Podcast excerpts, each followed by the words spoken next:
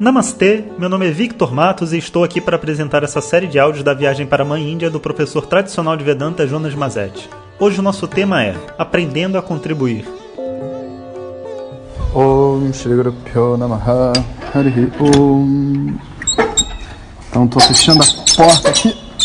Ah, pronto, fechei a porta do meu quarto, saindo, me preparando para a aula. Bom dia para todo mundo aí do Brasil. Estou aqui na Índia ainda, em Rishikesh. E vamos continuar hoje a nossa conversa sobre essa harmonia que a gente está buscando e que a gente viu no nosso áudio anterior, como que esses três pilares acabam afetando a nossa busca por harmonia. E hoje a gente vai falar um pouco mais sobre as fantasias que as pessoas guardam a respeito desses é, trabalhos em nome do próximo né, que é um assunto é, extremamente importante, sabe? É, não só por esse momento que a gente está vivendo de eleições, mas também porque a gente quer de verdade fazer a diferença na vida das outras pessoas e é, a gente não pode se perder dentro do nosso próprio caminho espiritual. Então, a regra básica que a gente tem dentro desse do mundo espiritual é que a gente deve ser sempre, sempre fazer o possível para ajudar as outras pessoas, conduzir as outras pessoas para um caminho de verdade, para um caminho de conforto, livrar elas das necessidades delas.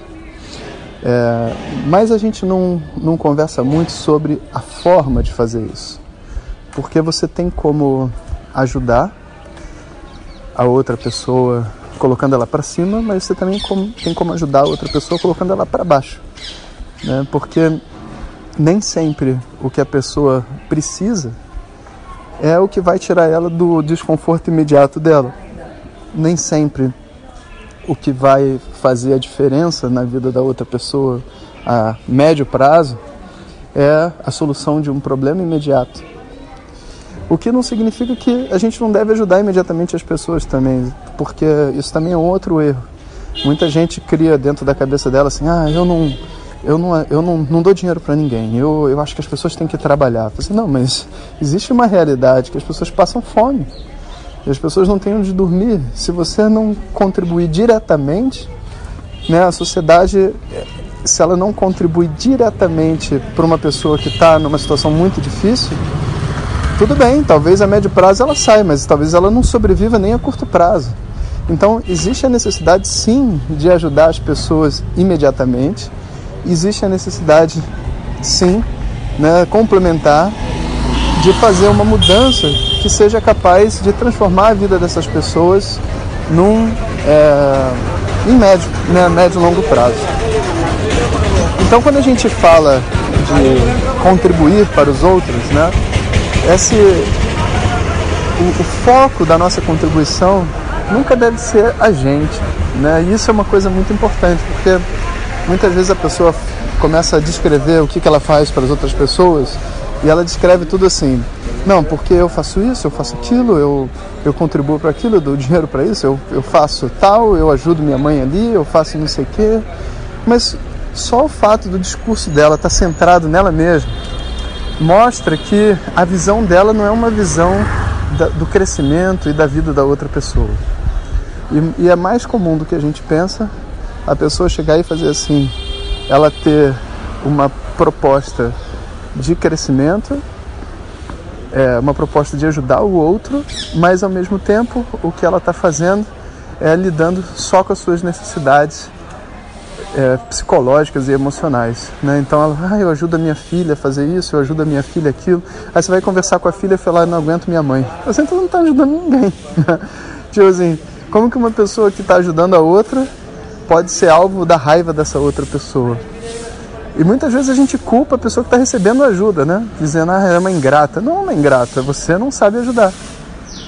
Ou talvez você esteja misturando duas coisas. Você esteja ajudando por um lado e controlando pelo outro. E ninguém quer ser controlado. Ninguém. Né? Às vezes a pessoa até paga um preço de aceitar certas coisas porque ela está recebendo uma ajuda. Mas é um preço caro. Né? Muitas pessoas saem de casa por causa desse tipo de situação. Né? Elas pensam assim: é, vou ter que aceitar isso porque eu estou aqui na casa dos meus pais. Mas quando, como é que se diz? Quando eu tiver dinheiro suficiente, etc., a primeira coisa que eu vou fazer é sair daqui. Não é por causa da ajuda, é porque ninguém está querendo realmente viver grudado numa outra pessoa. Isso não é algo saudável, coerente, né? Então, quando eu ajudo o próximo, a minha mente tem que estar focada em o que, que essa pessoa precisa, pensando nela no imediato e pensando nela em médio e longo prazo. Né? E, obviamente, tem que ter um momento onde a minha ajuda vai acabar. Tem, eu, eu preciso prever que eu vou ajudar essa pessoa e estou conduzindo ela para fora de um local onde ela seja dependente. Né? E por isso, uma das regras básicas é você nunca ajuda uma pessoa colocando ela numa posição de é, vitimização ou fragilidade. O Swami Dayananda, meu mestre, ele tinha um, uma, uma máxima que era muito legal, que ele falava assim, eu não tenho como curar uma pessoa, ajudar uma pessoa a sair dos problemas dela, se eu já trato ela como doente. Não é interessante? Como que eu posso resolver, né, ultrapassar os limites dessa da mente dessa pessoa se eu já chego para ela como se ela fosse uma pessoa é, sem solução, uma pessoa doente, uma pessoa que precisa. Não, eu preciso tratar ela normal. Eu preciso que ela entenda que ela é uma pessoa normal antes da gente começar a conversar. E a partir dessa normalidade, né, essa pessoa normal que existe dentro dela, é que vai invocar a cura que ela precisa passar. Então, é, quando a gente ajuda outra pessoa, mas coloca ela numa posição de inferioridade, essa ajuda também não é benéfica.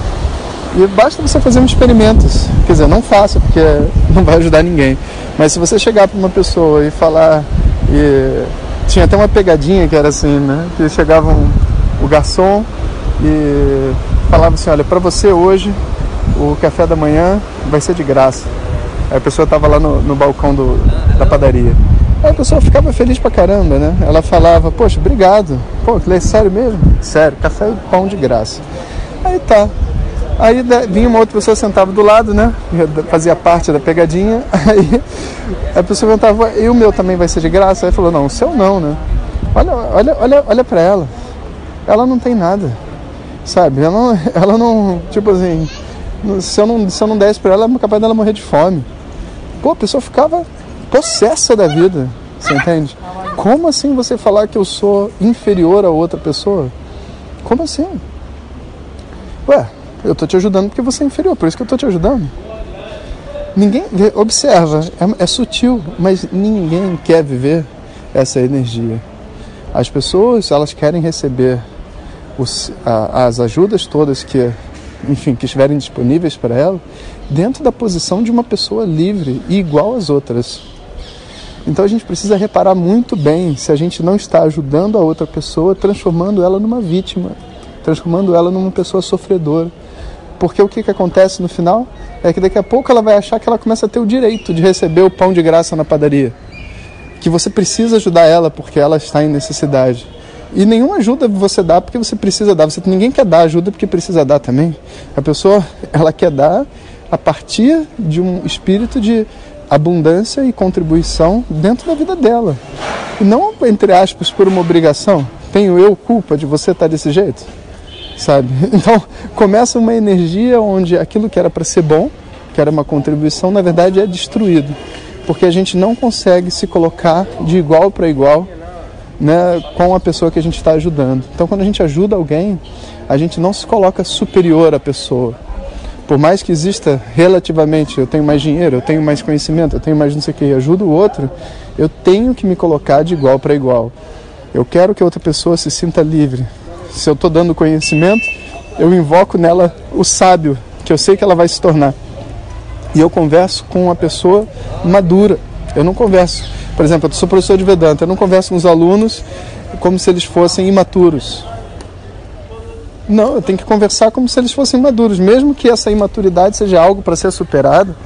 A minha postura é de que os meus alunos têm responsabilidade, que eles são maduros, que eles estão interessados em crescer no conhecimento, que eles têm uma atitude diante do professor de entender as coisas difíceis que eu falo, que não são pessoais, etc, etc, etc. Né?